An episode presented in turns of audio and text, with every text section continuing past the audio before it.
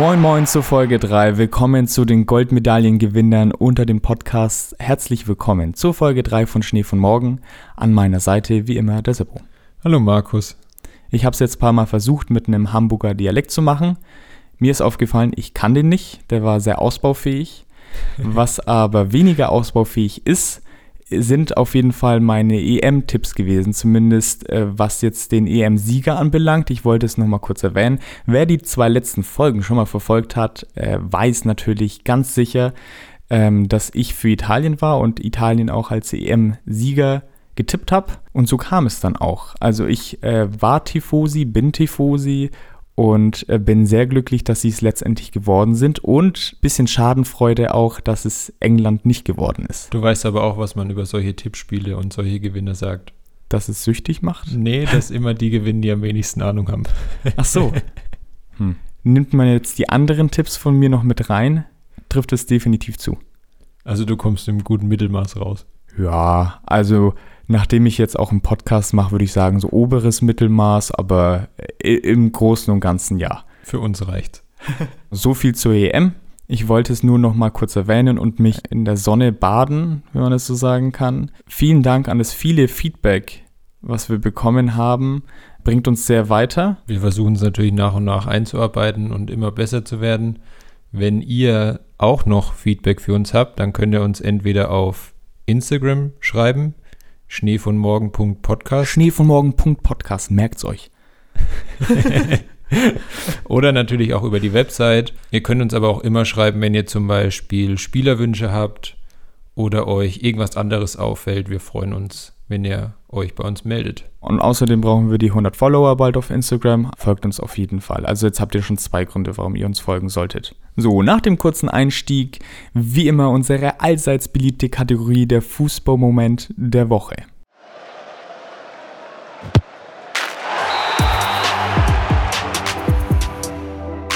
Worum es mir in dieser Folge geht, ist das olympische Fußballturnier also ihr werdet sicherlich mitbekommen haben, dass die Olympischen Spiele 2021 jetzt stattfinden, nicht 2020 wie ursprünglich geplant. Und da wird natürlich auch ein Olympiasieger im Fußball ausgespielt.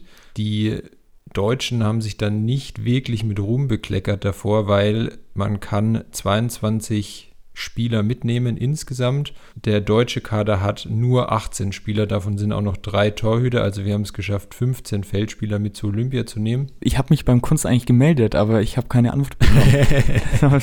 Schade eigentlich. Also es hätte nicht viel gefehlt, dann hätten sie dich wahrscheinlich auch noch mitgenommen. Ich wäre ein super Platzfüller. Das ist genauso, äh, kennst du in FIFA 14 oder so, dieser äh, Zeugwart von Aue, der dann auch ja, im, im FIFA-Kader ja, drin war. So, so wäre das bei mir. Ungefähr, Und hätten die mir eine, also eine Stärke 48 oder so gegeben, ich wäre zufrieden gewesen. In jedem Spiel wäre super. Was ich daran eigentlich so krass finde, ist dieser Unterschied beim Fußball im Vergleich zu den anderen Sportarten, was Olympia angeht.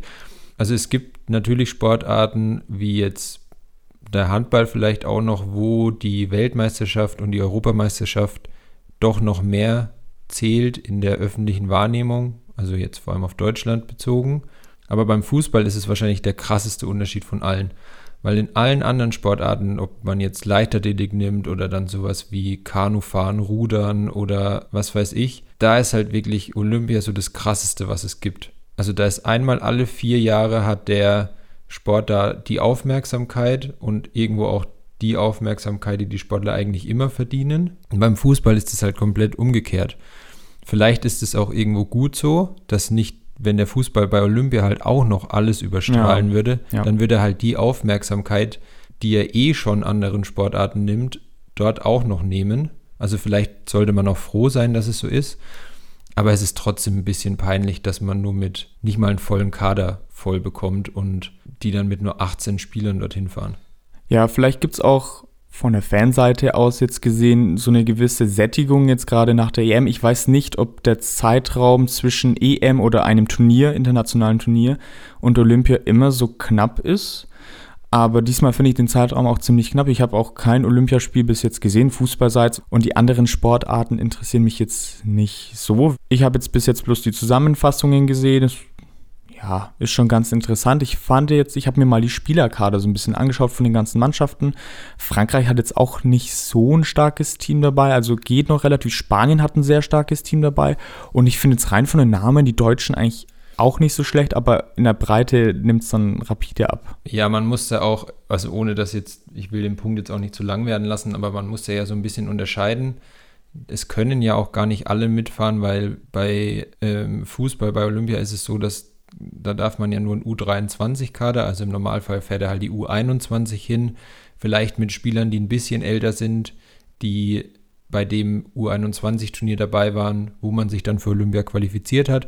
Und ich glaube, es dürfen drei Spieler über 23 sein. Da wird schon irgendwie ausgeschlossen, dass so die Besten mitfahren, die dann vielleicht schon über 23 sind. Ja. Was aber, wie gesagt, auf der einen Seite finde ich es komisch, dass es im Fußball so anders ist wie in den anderen Sportarten. Auf der anderen Seite ist es vielleicht für die anderen Sportarten auch gut, weil ja, so. dann eben der Fußball da nicht auch noch die komplette Aufmerksamkeit auf sich zieht und dann doch mehr für die anderen Sportarten übrig bleibt, was mich so als kompletten Sportfan, also wenn ich könnte, würde ich alles von Olympia schauen, also würde mir da am liebsten Urlaub nehmen und einfach den ganzen Tag schauen.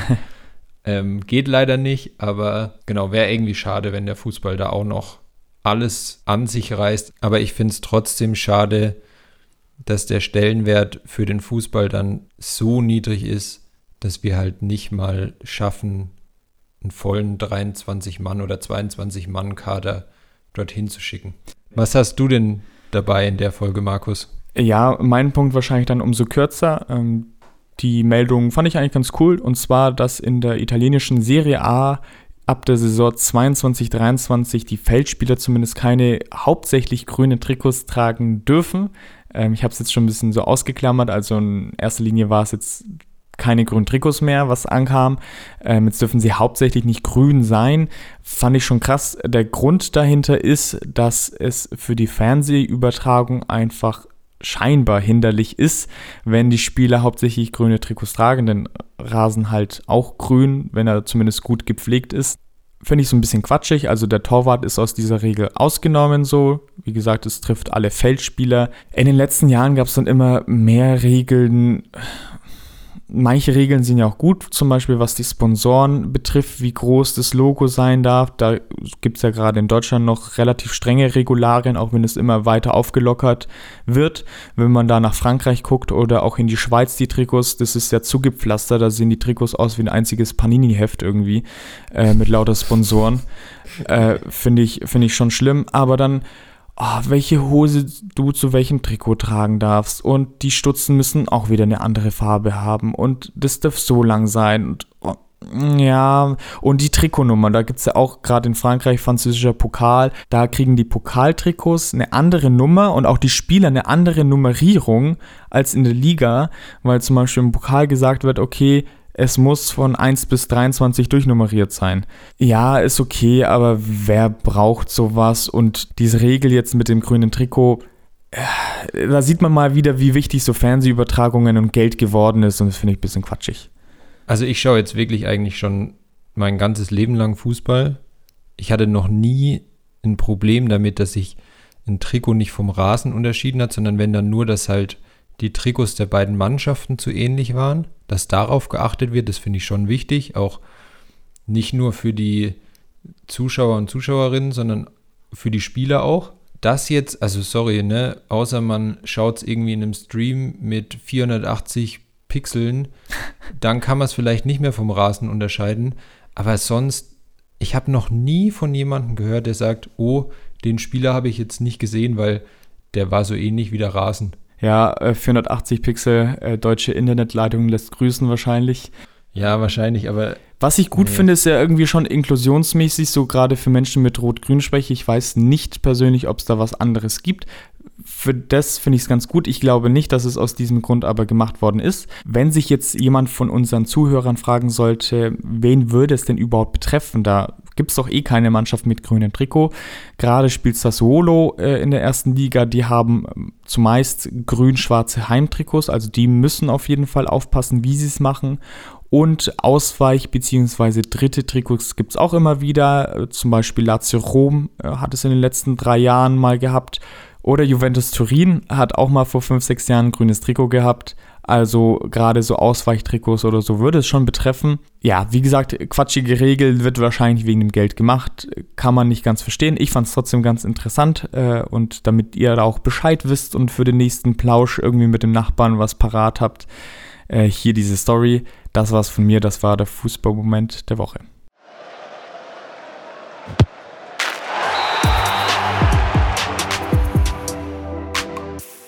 Premiere heute ein bisschen für mich. Ich darf tatsächlich mal mit dem ersten Spieler anfangen. Normalerweise war diese Ehre immer dem Markus zuteil bisher.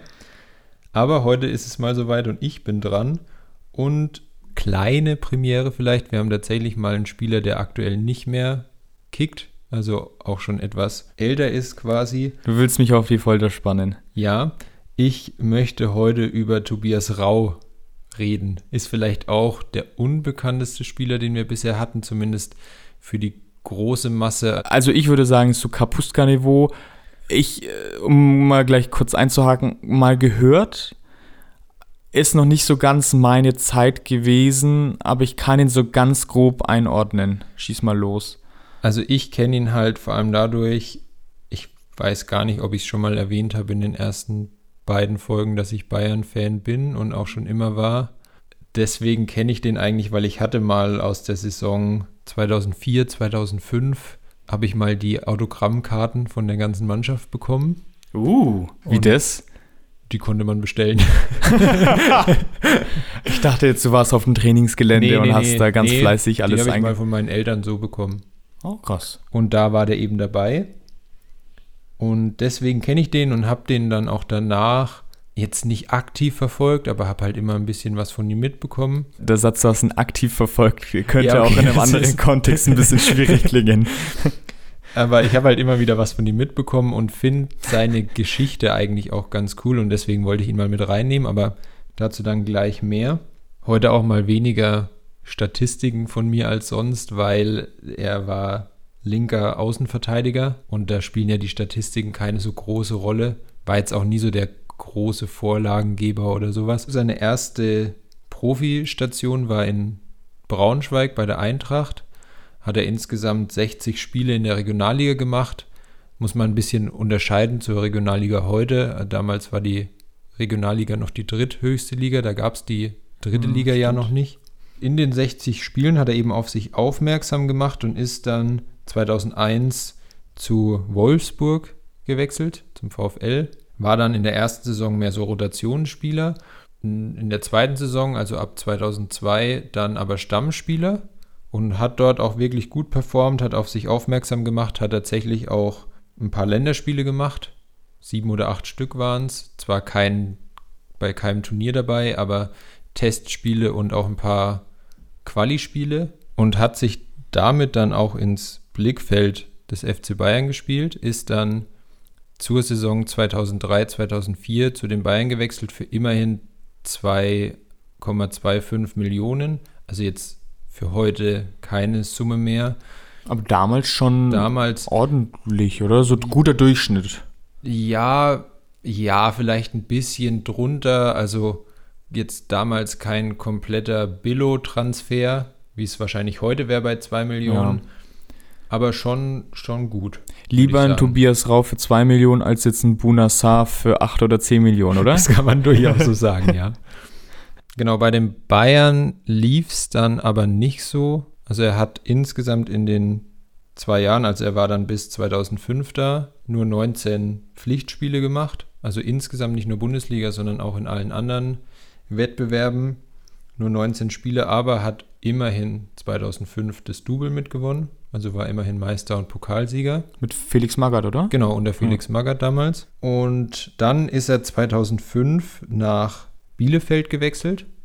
Auch immerhin noch für 1,25 Millionen. Ja, also das auch für Bielefeld kein so billiger Transfer. Ja, als ich den Namen gehört habe, dachte ich irgendwie jetzt so Bielefeld, auch wenn ich ihn jetzt nicht wirklich kannte, aber ja, scheinbar stimmt's. Ich, ich freue mich. Ja, genau. Bielefeld, da war er dann bis 2009 also vier Jahre und hat dort aber auch nur 37 Spiele gemacht. lag dann aber weniger an den Leistungen oder dass die Konkurrenz zu hoch war, als dass er da wirklich oft verletzt war. Und er hat dann auch 2009 mit gerade mal 27 seine Karriere beendet, weil er gemeint hat, bei ihm war einfach das Feuer weg nach den ganzen Verletzungen. War dann irgendwie, hat er keinen Sinn mehr darin gesehen, sich immer wieder zurückzukämpfen, sondern hat dann gemeint, Profifußball ist wahrscheinlich einfach, also konnte sich nicht mehr motivieren. Vielleicht auch so ein bisschen Unterschied zu den Spielern, die wir bisher hatten, die ja noch sehr viel jünger waren und eben auch immer noch spielen heute, dass er dann auch die Karriere irgendwann beendet hat und eben auch nicht wirklich direkt aus Leistungsgründen, dass er dann halt irgendwann nur noch in der dritten Liga gespielt hat, sondern wirklich verletzungsbedingt. Und dann, was ich eben so cool finde an ihm, ist, dass er danach nicht wie andere Fußballer, die danach dann nur noch durch irgendwelche Reality-Shows tingeln oder noch direkt irgendwo im Fußball arbeiten. Er hat dann nochmal ein Lehramtsstudium gemacht und ist inzwischen Lehrer für Biologie und Sport. Und das war so dann mit in den letzten Jahren, wo ich immer mal wieder was von ihm gehört habe, wo wird oft mal, wenn dann die Bayern gegen Bielefeld zum Beispiel spielen, ist er oftmals für Interviews dann dabei. Und da bekommt man halt immer wieder mit, dass er Lehrer ist inzwischen. Und ich finde diesen Switch irgendwie ganz cool. So vom Profifußballer zum Lehrer, weil sowas gibt es halt im Normalfall eigentlich nicht. Nee, das, das stimmt, ja. Die meisten bleiben ja irgendwie im Fußballbereich oder Managementbereich dann irgendwie. Ich fände es jetzt ganz witzig, wenn du gesagt hättest, er ist jetzt äh, Lehrer für Biologie und Religion irgendwie und macht jetzt auch gar nichts mehr mit Sport. So. nee, er ist immerhin noch Sportlehrer, ja. Und seit 2018 ist er auch wieder ein Stück weit zurück im Profifußball, weil er seit 2018 im Aufsichtsrat von Braunschweig sitzt, also wieder bei seinem Heimatverein oder bei dem Verein, wo er quasi die ersten größeren Schritte gemacht hat. Also er ist wieder ein Stück weit zurückgekehrt in Profifußball, aber ist eben hauptsächlich Lehrer, was ich irgendwie cool finde. Weil auch so rückwirkend betrachtet, er wurde mal darauf angesprochen, ob der Wechsel zu den Bayern ein Fehler war. Es gibt ja genügend Talente, werden wir bestimmt auch noch über den einen oder anderen sprechen, der zu den Bayern gegangen ist als hochgehandeltes ja. Talent, aus dem dann nichts wurde. Und auf die Frage hat er mal, das würde ich mal kurz vorlesen, sein Zitat mal Folgendes geantwortet. Nein, das war einer der wichtigsten in meiner Karriere und ich würde das immer wieder so machen. Nach einem Jahr wurde ich zu Uli Hoeneß und Karl-Heinz Rummenigge ins Büro gerufen. Sie haben mir gesagt, dass sie auf meiner Position des Linksverteidigers keinen Spieler verpflichten werden, haben mir also das Vertrauen ausgesprochen. Aus verschiedenen Gründen hat es trotzdem nicht funktioniert. Was die anderen Gründe dann sind, darüber lässt sich nur mutmaßen. Gerade wenn er da sagt, nach einem Jahr was ich nämlich auch bemerkenswert fand, der wurde vor der Saison verpflichtet, in der dann ein gewisser Philipp Lahm von den Bayern ausgeliehen wurde, um Spielpraxis zu sammeln. Mhm. Also sie haben da dem Rau doch zugetraut, dass er halt direkt spielen kann, auch bei ihnen. Wenn die zwei Granten des Bayern aber meinten, dass sie jetzt keinen verpflichten werden, so, wer hat denn da auf seiner Position gespielt oder hat er da gerade auch Konkurrenz gehabt? Also zu dem Zeitpunkt, wo dieses, diese Aussage dann ja wahrscheinlich getroffen wurde, war dann vor der Saison 2004, 2005. Da war Philipp Lahm noch ausgeliehen an Stuttgart, also der kann schon mal nicht gewesen sein. Zu der Zeit haben die Bayern dann auch nochmal, ich glaube eben aufgrund von Verletzungen dann auch, ähm, Vicente Lizarazu nochmal reaktiviert, der da Linksverteidiger gespielt hat. Ach, der hat zweimal bei Bayern gespielt? Ja, ja, der war dann mal ah, kurz krass. weg. Der war ja mit Champions League-Sieger 2001. Genau, ja. Und war dann aber nochmal da. Der hat auch ja. in der Saison, als der Lahm zurückkam, 2005, 2006, dann auch noch gespielt, weil der Lahm dann noch verletzt war, als krass. er aus Stuttgart okay. zurückkam. Da hat er noch einen Mittelfußbruch und konnte nicht direkt spielen. Ist eigentlich auch vielleicht kleiner Side-Fact. Wurde tatsächlich gegen Bielefeld das erste Mal eingewechselt an Philipp Lahm, das weiß ich noch ziemlich genau. okay. Auf der anderen Seite, rechter Verteidiger hat dann immer noch Willi Sagnol gespielt damals. Ja, genau. Das Aber mir, genau, ja. hat eigentlich nur linker Verteidiger gespielt, immer der okay. Tobias Rau.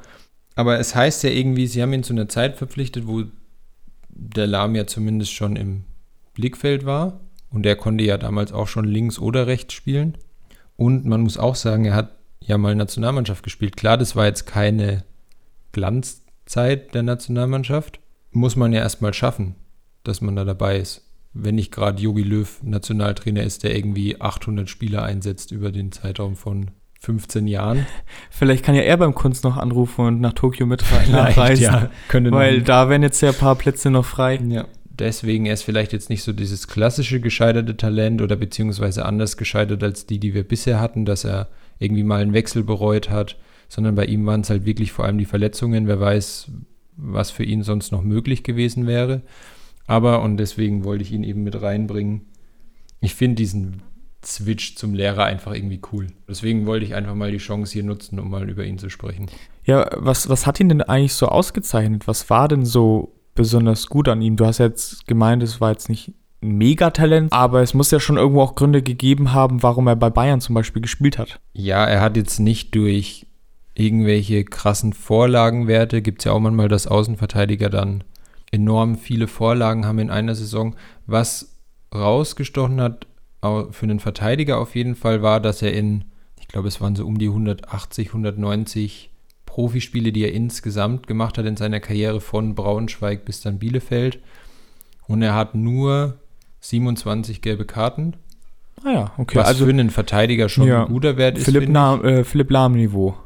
Ja. Hat ja auch sehr wenige genau, Karten würde ich sagen. bekommen. Sehr fairer Zweikämpfer, zweikampfstark.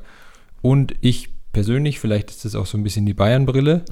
okay. Aber wenn jemand mit damals 22 und wenn man da dann zu den Bayern wechselt, reicht es für mich eigentlich, um als Talent bezeichnet zu werden.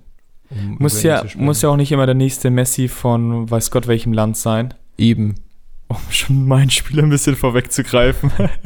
nee, aber finde ich schon legitim. Wie gesagt, er hat gewisse Stärken gehabt. Du hast ja die Zweikampfstärke genau. angesprochen, gerade auch die, die Fairness im Zweikampf, im Spiel. Und Nationalspiel, auch wenn es jetzt nicht die glorreichste Zeit war, ich glaube schon, dass es dann diesen Pick äh, rechtfertigt. Und äh, was auch mal schön ist, ist es aus einer anderen Zeit, in der ich mich jetzt weniger auskenne. Da kann ich ganz viele Fragen stellen und nicht nur dumm tun, sondern auch wirklich dumm sein. Hast du denn noch einen Punkt zu unserem Lehrer, was nee, seine ich, Karriere betrifft? Ich will es jetzt auch gar nicht unnötig noch weiter in die Länge ziehen. Ich glaube, wir haben bei deinem Spieler auch noch Diskussionsbedarf, aus meiner Sicht zumindest.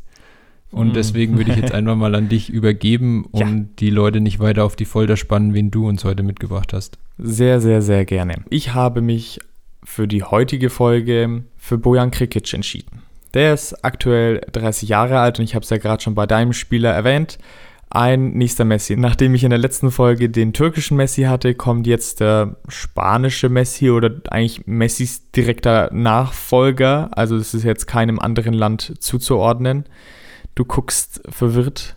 Ist der nicht, kommt der nicht aus Kroatien? Nein, er hat einen äh, serbischen Vater, der auch Fußballspieler war, und eine spanische Mutter. Ah. Und hat aber für die spanische Nationalmannschaft gespielt. Heißt auch mit ja. zweiten Vornamen, äh, zweiten Nachnamen Perez. Ja, dann war ich da irgendwie einfach falsch. Ich war gerade irgendwie voll auf Kroatien, weiß auch nicht. Eigentlich weiß ich das mit Spanien, aber egal. Mach weiter. Passiert den Besten, alles gut. Eben, eben, ja. Aktuell ist er 30 Jahre alt, äh, vereinslos tatsächlich, sucht gerade nach einem Verein. Das äh, letzte Mal hat er bei Montreal in der MLS gespielt. Gerade schon erwähnt, galt als Messis direkter Nachfolger und hat auch diesen als jüngsten Torschützen damals abgelöst. Er war damals 17 Jahre und 52 Tage alt. Seppo, wer ist denn aktuell der jüngste Torschütze von Barcelona? Ich würde auf Ansu Fati tippen. Richtig? Ja, wusste ich doch. Ne? Da hast du gedacht, du kriegst mich, aber nee. so ein bisschen, ja. Ansu Fati, aktuell jüngster Torschütze mit 16 Jahren und 304 Tagen, also nochmal ein ganzes Stück jünger. Da können wir auch wieder zu deinem Punkt zurückkommen, ab wann man jetzt schon als Talent gilt. Natürlich fängt man jetzt auch viel früher an, in Profimannschaften als großes Talent zumindest zu spielen. Dementsprechend verschiebt sich das so alles ein bisschen nach vorne. Warum galt er denn als Messis direkter Nachfolger? weil sie auch zu Beginn eine ähnliche Laufbahn hatten. Er kam mit neun Jahren ins Bauernhaus von Barca oder wie man es hier eher kennt, äh, La Masia. Eben die Jugendakademie von, von Barca, weltweit genau. bekannt eigentlich, super erfolgreich, super viele Spieler rausgebracht. Das vielleicht so als kleiner Hintergrundeinschub noch. Ja, genau. Und einer dieser Spieler, eben Bojan Krikic, hat in sieben Jahren, jetzt halte ich fest, Sebo, halte ich fest, 889 Tore geschossen scheinbar. Also es wird Was? einem so immer verzählt, ja, in sieben Jahren in der Jugendakademie 889 Tore. du schaust mich entgeistert an, völlig zu Recht. Ja, ich, ich weiß es nicht. Also es, er, ja, scheinbar sehr viele Tore geschossen. Und auch andere Messi-Vergleiche liegen irgendwie auf der Hand. Er ist äh, 1,73 groß, klein, Schrägstrich. Er ist sehr wendig, technisch sehr stark. Ich habe mir aufgeschrieben, bockstark. Und auch frisurtechnisch damals äh, eine, eine Länge gewesen, äh, weil sie beide so, so einen modernen Beatles-Bob-Schnitt hatten. Wie kam es zu dem Hype rund um Bojan Krikic? Er hat mit 17 Jahren eine sehr gute U17 WM gespielt, hat auch fünf Tore geschossen und danach gab er zeitig sein Profidebüt auch in der Champions League, in der Liga und äh, nach seinem Champions League Debüt auch äh, sein erstes Tor für Barca geschossen wie für die Geschichtsbücher hat es natürlich Lionel Messi vorgelegt. Und ich habe einen kleinen Einspieler mitgebracht.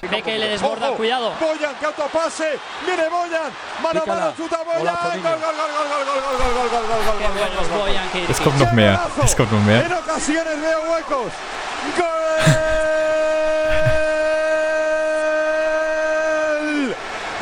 Marca sexto sentido. ¡Qué jugador! ja, äh, spanische Kommentatoren sind ja durchaus mal euphorisch. Also, um es mal einzuordnen, es war eins der ersten Tore von Bojan Krikic. Der Kommentator geht richtig steil. Ich wünschte mir das mal. Also, stell dir das mal vor, ein Belariti. Äh, würde, er würde so, abgehen. abgehen. Unvorstellbar in Kann Deutschland, dass das irgendein Kommentator macht. Also, so die Euphorie ist ja selbst verglichen mit sowas wie entscheidendes WM- oder EM-Tor da wird einfach in einem Ligaspiel gehen die so ab. Ja, ja, das stimmt. Ja, nicht zu vergleichen. Die, die müssen wahrscheinlich immer so Herztabletten wahrscheinlich an dem Mikrofon bereithalten. Ja, ja, auf jeden Fall. Auf jeden nicht, Fall. Nicht umkippen. Um es vielleicht auch mal zu übersetzen, Barca hat ein Tor geschossen. Für mehr reichen meine zwei Semester Spanisch leider nicht. Ich habe noch Jugado verstanden, heißt Spieler. Das war es dann aber auch schon von meinem Spanisch. Deswegen, es sollte auch nur etwas Atmosphäre vermitteln und halt diese Euphorie zeigen, wie das jetzt bei einem spanischen Kommentator, wie man das jetzt einordnen kann. Wahrscheinlich geht der auch beim Polospielen oder so halt dermaßen ab und, und schreit drei Sekunden lang Goal. Aber ich fand es doch trotzdem ganz lustig und, und schön. Das war eines seiner Hochs, denn im ersten Jahr hat er auch tatsächlich zehn Tore geschossen und es lief ziemlich gut für Bojan Krikic, obwohl oder auch vielleicht weil er gute Mitspieler hatte. Messi, noch kein Primetime-Messi, aber immerhin Messi und Ronaldinho. Also er hat gute Mitspieler gehabt. Mhm. Einerseits gut natürlich, weil sie auch viel vorlegen können. Andererseits auch natürlich schwierig, weil sie dann meistens für ihn halt spielen. Ich glaube, was auch noch fehlt, die zeitliche Einordnung vielleicht nochmal kurz, in welcher Saison, von der wir da sprechen? Wir bewegen uns in den Jahren 2007, 2008. Ah ja, okay. Anfangs haben ihn dann auch die Vergleiche zu Messi sehr geschmeichelt. Irgendwann wurde es ihm aber dann zu viel. Natürlich lastet dann ein gewisser Druck auf dir. Er selbst hat dann über sich gesagt, dass ihm die Entwicklung ein bisschen zu schnell ging. Mit diesem zu viel werden meinte er dann auch, dass er Panikattacken bekommen hat. Es waren solche Begleiterscheinungen, die nicht typisch für eine Panikattacke waren, dass er super viel Stress hatte, sondern es war eher so ein Dauerstress und er hat sich dauerunwohl und dauerkrank gefühlt, hat er gemeint. Krass, habe ich noch gar nicht mitbekommen von ihm. Besonders groß war diese Panikattacke vor dem ersten A-National-Länderspiel für ihn gegen Frankreich. Also wir befinden uns noch immer im Zeitraum 2007, 2008. Da war es dann besonders stark, ihm war sehr schlecht, hat dann auch nicht gespielt. Er ist dann draußen geblieben. Offiziell wurde dann die Meldung rausgegeben, Magen-Darm-Probleme. Und was ich dann so krass fand und was mir durch den Kopf ging, ist, man kriegt so oft mit, dass ein Spieler in Anführungszeichen nur wegen Magen-Darm nicht spielen kann oder eine leichte Zerrung oder so. Man kriegt ja oftmals so dieselben Floskeln mit, wie oft vielleicht dann was familiäres oder so eine Panikattacke oder irgendwas anderes dahinter steckt. Auch vor paar Jahren hat ja Per Mertesacker nach seinem Karriereende bekannt gegeben, okay, er hat halt vor jedem Spiel Dümpfiff gehabt, so, weil er halt, äh, ihm ging es nicht gut. Das zeigt schon diesen Druck und auch gestandene Spieler. Also Per Mertesacker hat dann ja später bei Arsenal gespielt und dieses Gefühl wurde deswegen trotzdem nicht weniger. Und als ich das eben recherchiert habe und nachgelesen habe, fand ich es krass, wie oft man Magen-Darm liest, aber wie oft dann doch vielleicht was anderes noch dahinter stecken kann. Aufgrund dieses Drucks hat er auch die EM-Teilnahme 2008 abgelehnt. Also sie haben ihn durchaus berufen wollen. Karls Puyol hat dann auch seine Hilfe angeboten, dass er ihn mit zu sich nimmt, ihn aufbaut.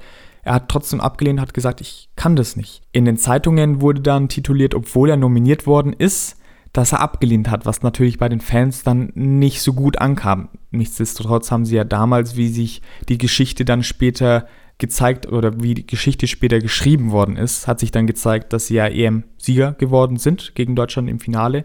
Und er selber hat es öffentlich nie zugegeben. Ist natürlich ein riesiger Druck, auch für ihn. Und für ihn war das nicht sehr angenehm, dass dann Zeitungen so über ihn geschrieben haben er hat es nur mal im club-eigenen TV erwähnt, dass er mal Ferien nötig hätte. Das war so die einzige Andeutung, die er gemacht hat. Ist natürlich für ihn schwierig, dann kommt vielleicht auch noch Druck vom Berater hinzu, weil dann deine Karriere halt sehr stark gefährdet ist, wenn du sowas zugibst. Es kam dann Pep Guardiola zu Barcelona zur neuen Saison und mit ihm hatte er so seine Schwierigkeiten. Also er hat trotzdem noch seine Leistungen halbwegs abgeliefert. Es wurde dann peu à peu immer schlechter, hat dann auch immer weniger Einsatzzeiten bekommen und er hat sich nicht wertgeschätzt von Guardiola gefühlt. Also sie hatten ihre Probleme, wäre ja nicht der einzige Spieler. Danach fängt seine Odyssee an, konnte sich keinen Startplatz erobern bei Barcelona und ging dann zu AS Rom. Da hat er eine nicht gewohnte Position gespielt auf der Außenbahn, blieb dort ein Jahr. Danach AC Mailand, Ajax Amsterdam,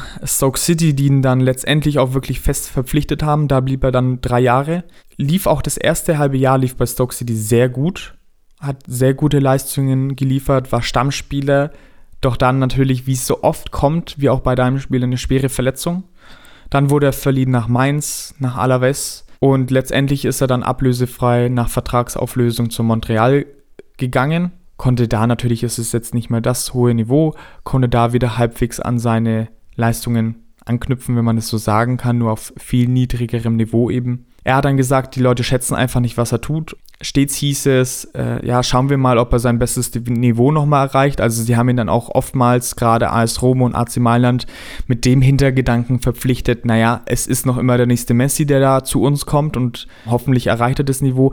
Das war er aber dann nie wieder. Und er selber wusste auch für sich, es wird schwierig, dieses Niveau zu erreichen, weil halt diese Fußstapfen auch riesig sind. Trotzdem ist er stolz auf seine Karriere. Er hat gesagt, ich habe zwar nicht das Niveau erreicht, was die Leute wollten, aber was ist das Niveau? Ja, er hat in jeder Saison das erreicht, was er wollte, mal öfter, mal weniger, hat seine Spiele gemacht, hat seine Tore geschossen. Und wenn man auf seine Titel schaut, er hat 13 Titel mit Barcelona gewonnen, ist Europameister U17, U21, zweimal die Champions League gewonnen, holländischer Meister und Pokalsieger, spanischer Meister diverse Male, weil es auch dann die sehr erfolgreiche Zeit natürlich auch von Barcelona war. Also es war auf jeden Fall schon eine erfolgreiche Zeit und deswegen da die Frage, ab wann gilt ein Talent überhaupt als gescheitert? Ich habe ihn jetzt mit reingenommen, weil es natürlich gemessen an den Fußstapfen und was aus ihm gemacht worden ist und wie gut er in der Jugend war, schon gewissermaßen gescheitert ist, auch wenn es natürlich immer Ansichtssache ist. Nichtsdestotrotz war er ein doch überdurchschnittlich erfolgreicher Fußballer, muss man sagen. Wie siehst du das? Ja, ich habe dich jetzt ja mal ein bisschen erzählen lassen, weil muss jetzt sagen, dass ich über deine Erzählungen und wie du es jetzt so berichtet hast, meine Meinung so ein bisschen geändert habe. Also ich war vorher irgendwie voll so auf, ja, ob wir den überhaupt mit reinnehmen können, weil eben kann man den tatsächlich als gescheitertes Talent sehen, hat dann bei Barcelona doch viel gespielt, hat dann bei Stoke eben auch nochmal in der Premier League viel gespielt, aber jetzt auch gerade so mit diesen Fußstapfen, ich finde es auch irgendwie krass, dass sie ihn so als Nachfolger von Messi schon angekündigt haben, weil ich meine, wenn er jetzt 30 ist, dann ist er nur vier Jahre jünger. Mhm, ist die zeitliche Diskrepanz zwischen den beiden ist nicht so groß. Also da, jetzt keine Ahnung, bei meinetwegen Ansu Fati jetzt, der ist vielleicht fast noch ein bisschen zu jung, aber wenn jetzt jemand 20 ist und Messi ist jetzt 34, dann jemanden jetzt als Nachfolger zu bezeichnen, dann wäre ja. das okay. Ja. Aber nicht, wenn halt nur vier Jahre dazwischen liegen. Ja, das, das finde ich schon irgendwie Verstehe ich auch nicht ganz, ja. Auch dieses, ich habe diesen Panikattacken und diesen Problemen, die er hatte, auch noch gar nicht mitbekommen bisher. Ist halt auch wieder schade, dass das nach wie vor im Fußball halt so, gerade bei aktiven Spielern, immer noch so ein Tabuthema ist, dass damit halt niemand offen umgeht, wo ja dann vielleicht auch den Leuten ganz anders geholfen werden könnte. Also ja, manchmal weiß man vielleicht auch nicht, was intern bekannt ist und was halt an die Öffentlichkeit kommt. Da muss man natürlich unterscheiden. Aber bei ihm habe ich das auch gar nicht mitbekommen. So alles zusammengenommen mit dem, was er vielleicht auch in der Jugend gespielt hat, habe ich jetzt über die, weiß nicht, wie lange du jetzt gesprochen hast, aber meine Meinung da ein bisschen geändert. Vorher war ich so, oh, finde ich eigentlich gar nicht so passend und hätte da gerne auch jetzt mehr mit dir drüber diskutiert. Aber inzwischen bin ich da schon so, dass ich sage, doch, passt eigentlich sogar ziemlich perfekt. Ja, ich fand auch, dass Bojan Krikic ganz gut in die Folge reingepasst hat und bisher hatten wir es oftmals so, dass wir nicht wussten, was die Beweggründe für diesen Abstieg des Spielers waren oder was da vorgefallen ist.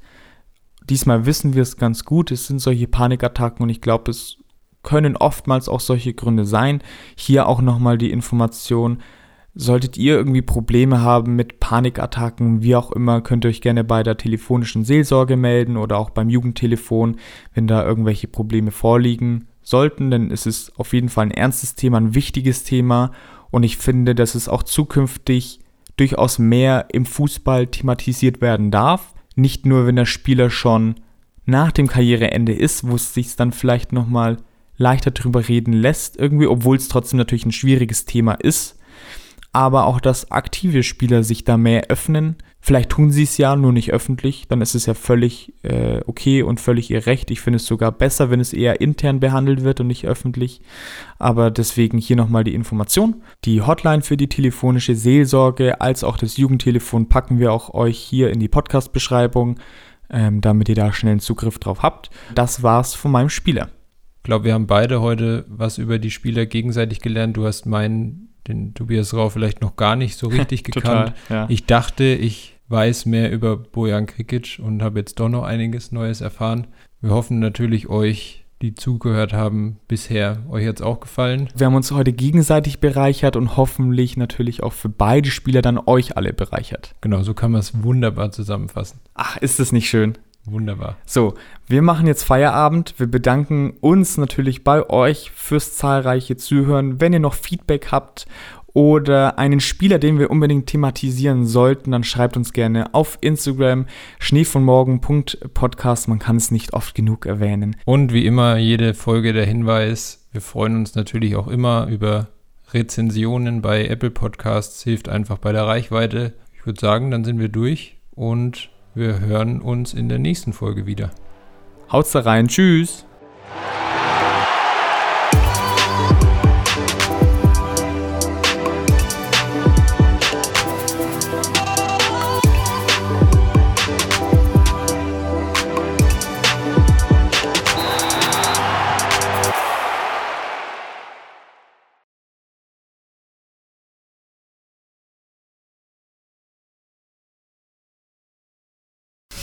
Ich habe mir heute Nacht selber ins Gesicht geschlagen, übrigens. Ähm, weil ich eine Mücke gehört habe. Und ich feuer dann immer im Halsschlaf übel aufs Gesicht drauf und treffe die halt meistens nicht. Und dann bin ich halt wach, weil ich mir selber ins Gesicht geschlagen habe. das ist immer ein bisschen bitter. Und der Seppo macht jetzt kurz mal eine kurze Pinkelpause. Werbung. Dim, dim, dim, dim, dim. Dim, dim, dim, dim, dim. Ich habe schon mal ganz, ganz viel für für unser Outro wahrscheinlich dann. Ich möchte es gar nicht hören. ein bisschen langsamer, ein bisschen mehr Pausen und vielleicht ein bisschen mehr überlegen, was du sagen willst, Markus, ne? Ja. Das kommt safe ans Ende. okay. Markus Pep Talk für sich selbst. mm.